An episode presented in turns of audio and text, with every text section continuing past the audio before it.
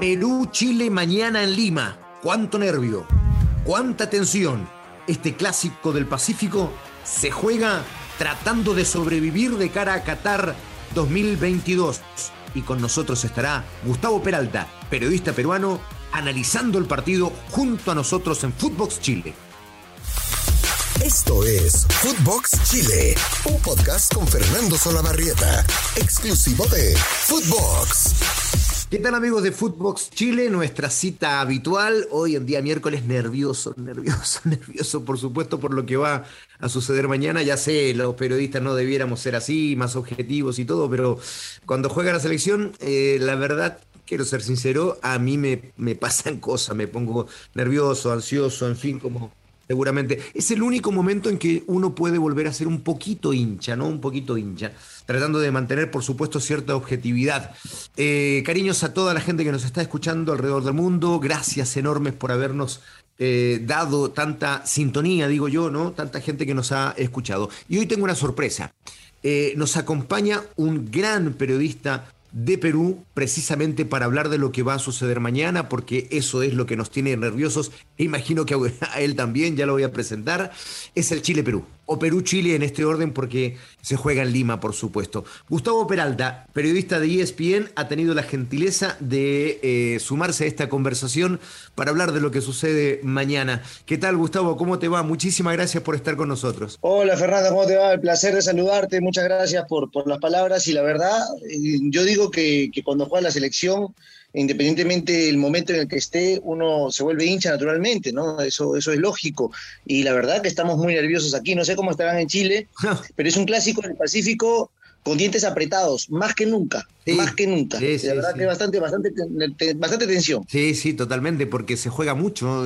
Perú con ocho puntos, Chile con siete, eh, rezagados respecto de los puestos de clasificación, así que es un partido totalmente clave, además de lo que significa siempre el clásico, el clásico del Pacífico. Te cuento yo primero, Gustavo, para también informar a la gente.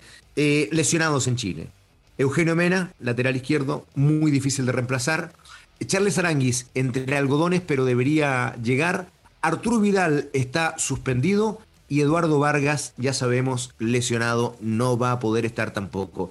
Más eh, Yáñez que lo desconvocaron, más Cirralta que lo desconvocaron, pero claro, ellos ya por lo menos no eran titulares. ¿Cómo es el panorama de Perú respecto a los ausentes? Bastante, bastante parecido. Primero que Jordi Reina, el jugador que milita en la MLS, ha quedado desafectado en la selección, todavía no de manera formal, pero ya lo adelantó Ricardo Areca en conferencia de prensa que no va a poder estar en ninguno de los tres partidos de la selección peruana ante Chile, Bolivia y Argentina. En su lugar ha sido llamado hace aproximadamente una hora y media Alex Valera, delantero nacional de, Universitario de Deportes, uno de los equipos grandes aquí de Perú, y que está en gran presente goleador, ha, hecho unos goles, inclusive en hace una fecha, y ahora hace poco dos goles, y ha sido convocado. La duda pasa porque Gianluca Lapadula, eh, parece que vino con una sobrecarga muscular. El día de ayer fue sometido a una resonancia magnética, trabajó en el gimnasio, no hay problemas, pero hoy eh, me dicen que estuvo mucho mejor, pero igual no va a ser parte, de, no va a ser de la partida, no va a arrancar, no va a iniciar las acciones. ¿Por qué? Porque Pablo Guerrero, independientemente que Gianluca Lapadula esté bien o, haya hecho seis goles en su última fecha en Italia, en, la, serie, en la Serie B, eh, Pablo Guerrero está por encima eh, en la consideración de Ricardo Gareca que Gianluca Lapadula. Entonces, después hay algunas posibilidades también esperando lo que pase con Raúl Ruiz Díaz, con lo que pase con Santa María, que llegaron golpeados de sus respectivas ligas de Estados Unidos y México, respectivamente, eh, y, simplemente eh, analizar o, tratar de pasar la saliva, como se dice, con las decisiones que va a tomar Ricardo Gareca, porque es un once muy cuestionado, el que hasta ahora parece que va a presentar la selección peruana, con Ramos en la defensa y no Zambrano, con Tapia ya recuperado, eso sí, algunos piden a Quino, yo creería que Tapia es inamovible, algunos piden a La Padula y no a Paolo Guerrero, eh, algunos piden a Gabriel Costa y no a Edison Flores, entonces hay algunas dudas ahí, pero lo cierto es que además Miguel Trauco volvería al titularato después de mucho tiempo a la selección peruana porque Marco López le había ganado la titularidad como lateral izquierdo. Perfecto, qué, qué, buen informe, Gustavo, nos, nos has contado todo todo lo que sucede en torno a Perú. ¿Te animas a dar una alineación respecto de lo que pueda poner mañana Gareca? Mira, con lo que se sabe, con lo que ha hecho, no con lo que compartimos un poco, ¿no? Pero con lo que él ha hecho, va a Gales en el arco, Luis Advíncula lateral derecho, Cristian Ramos de central por derecha, de central por izquierda, Alexander Callens, Miguel Trauco Lateral izquierdo, la pareja de volantes centrales Renato Tapia y Yosimario Tung, hay una duda si ahí es Tapia o, Aquino, Pedro Aquino, el jugador de América de México, Edison Flores por izquierda, Cristian Cueva por derecha, Sergio Peña al medio y Paolo Guerrero. Y las dudas ya la habíamos comentado un poco, eh, yo me animo a pensar de que este no va a ser el once definitivo. Todavía mañana Gareca tiene establecido una práctica en la mañana, como lo hace siempre el mismo día del partido, y ahí termina definiendo. Creo que tiene dudas Gareca porque no es un once tan sólido, al menos en lo defensivo. Te, cuento yo, Gustavo, gracias por la, por la, por la información.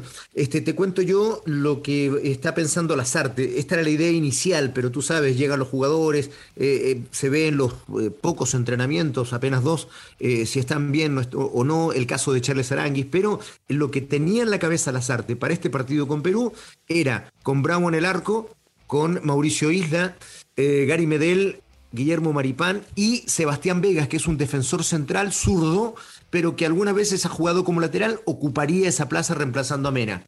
En el centro, Pulgar estaría como volante central, Charles Aranguis como el mixto, si es que está bien, de lo contrario se está pensando allí en que podría ser Baeza o podría ser Tomás Alargón, un chico que se acaba de ir a jugar al fútbol español y está andando muy bien. La sorpresa sería Marcelino Núñez por el sector derecho, otro chico muy joven que está eh, rompiéndola en la Universidad Católica y él sería eh, un reemplazante de Vidal, con características distintas, en fin, pero un, mixto también que se acomodaría por derecha y por izquierda dejaría a Jan Meneses que es más bien un delantero en, México, pero que lo está ocupando las artes como volante ofensivo. Estaría él por el sector izquierdo. Y arriba, netamente como delantero, no le gusta como media punta Alexis Sánchez, estaría arriba acompañando al gringo, le decimos nosotros, a Ben Brereton, que fue descubierto en la Championship, la segunda división de Inglaterra. E, ese sería eh, eh, el 11 que estaría mañana presentando las artes, Gustavo. A mí me preocupa lo de, lo de Isla, que es muy bueno, y además lo de Aranguis, porque Chile con Aranguis es uno y sin Aranguis eh, Chile es otro. Naturalmente, es como, Perú con Yotun. Eh, sin Yotun es otro Perú, incluso Yotun al 50% diezmado, igual se siente la ausencia en la selección peruana. Si Yotun está bien, Perú anda bien. Si Aranguis anda bien, Chile es de temer. Y ahora, una cosa que yo he visto en Chile en las últimas fechas, con, la, con, con Martín Lazarte, que, que, puede ser cuestionado y todo, pero Chile no ha jugado mal en productividad, menos en fútbol, en asociación de juego, en hilvanar jugadas. Yo no he visto una selección que lo haga mal. Lo que tiene es poca profundidad, poco pase final y poco gol. Eh, en cambio, a Perú es como que tiene pasajes muy buenos de fútbol, pero tiene atrás, la verdad, muchas desatenciones y eso es lo que complica. A mí me preocupa mucho el, el sector derecho, lo que pueda pasar con la selección peruana, porque yo no lo veo a Cristian Cueva como un jugador que pueda acoplarse bien a ese perfil, que siento que puede ser superado y además Luis Advíncula no está en su mejor momento. Eh, André Carrillo se va a sentir mucho su ausencia, tenemos un as, bajo la manga claramente que son Gianluca Lapadula y Jefferson Farfán ingresando en el segundo tiempo y son dos hombres de peso que podrían incluso cambiar el sistema de juego. En algún momento Perú puede terminar jugando 4-4-2 ante Chile en un eventual segundo tiempo y si los resultados no se dan. Sí, eh, bueno, ojalá que eh, este análisis que haces tú de Chile no lo tenga Gareca, sería difícil en todo caso, pero tú has dado en el clavo. O sea, eh, Charles Aranguis es clave, clave. Aparece Vidal, aparece Sánchez, Medel y Bravo como las grandes figuras pero en realidad el, el, émbolo del equipo, el que le da simetría al equipo es Charles Aranguis, efectivamente. Se notó muchísimo contra Colombia, tú dices, y creo que estoy de acuerdo, que Chile no ha jugado mal, le falta gol, pero efectivamente, frente a Colombia en el primer tiempo, sin Charles Aranguis, fue lo peor que hemos visto de Chile en estas clasificatorias. Así que claro que sí, claro que, es clave, Gustavo. Yo me declaro, yo me declaro Aranguis Lover, la ¿Ah, verdad. Soy un fanático de Charles Aranguis, juega muy, pero muy bien. Aparte, siempre nos hace goles, lamentablemente. Yo soy, yo soy eh, Guerrero Lover. Me encanta que. claro, me, cuesta empezar pensar que está cuestionado, pero así es el fútbol de acá también. Paolo viene en un momento muy complicado. La gente está siendo muy injusta con él porque se olvidan de lo importante que ha sido Paolo a la historia en, lo largo de la selección peruana. Además, es el goleador histórico de la selección peruana, uno de los que más goles le ha hecho Chile junto a Farfán, y en Lima también, además. Y, hoy la gente está muy emotiva. Les puede pasar a ustedes con lo, de, con lo de Ben Berenton, por ejemplo. Y la Padula hoy tiene una situación de que es muy querido por la gente, respaldado, la gente quiere que juegue, pero Gareca se resiste a, no, no al cariño que le tiene la gente a la Padula, sino que se resiste al hecho de que la gente no deje de valorar lo que es Paolo Guerrero y si bien tiene un año muy complicado en su club, eh, Paolo se ha preparado mucho para este partido. Este partido para Paolo es una final. Sí, sí, sí, sí, No, hay un grandísimo jugador, un super clase, no tengo ninguna duda. Así que ahí vamos a, vamos a tener, eh, espero, la selección recaudos respecto de lo que va a ser Paolo. ¿Hay, ¿Ahí va aforo de reducido para poder ir público, Gustavo? Sí, eh, el mismo aforo que se trabajó aquí a través de la Federación Peruana de Fútbol y el gobierno peruano, lo mismo, el mismo aforo que se jugó ante Uruguay y Venezuela, 20%, que son 8.600 espectadores aproximadamente, de los cuales ha sido distribuido en un 75% de la gente que compró abonos eh, para el, este caso cuando empezó la eliminatoria antes de la pandemia claramente y que no pudo ir al estadio y que hoy les llega a su correo la posibilidad de canjear rápidamente sus abonos y poder acudir al estadio. Y además además contar que lo, de, lo, restante es para auspiciadores y después eh, se pone a la venta al público, se agotaron en minutos nada más, pero hay una condición que es fundamental para ingresar al estadio. Tienes que tener las dos dosis de la vacuna. Eh, vacuna puesta en Perú o en el extranjero, pero justificando o teniendo el registro de la vacuna a través de un portal web o llevando tu cartilla física para que pueda ser corroborada la puerta de ingresar al estadio. Si no tienes dos vacunas, no puedes ingresar al estadio, no entra menores de edad. Perfecto, perfecto. Eh, Gustavo, ha sido una charla súper interesante. Yo te agradezco muchísimo y, bueno, que gane el más mejor, como decía acá un ídolo de la historia, Leonel Sánchez.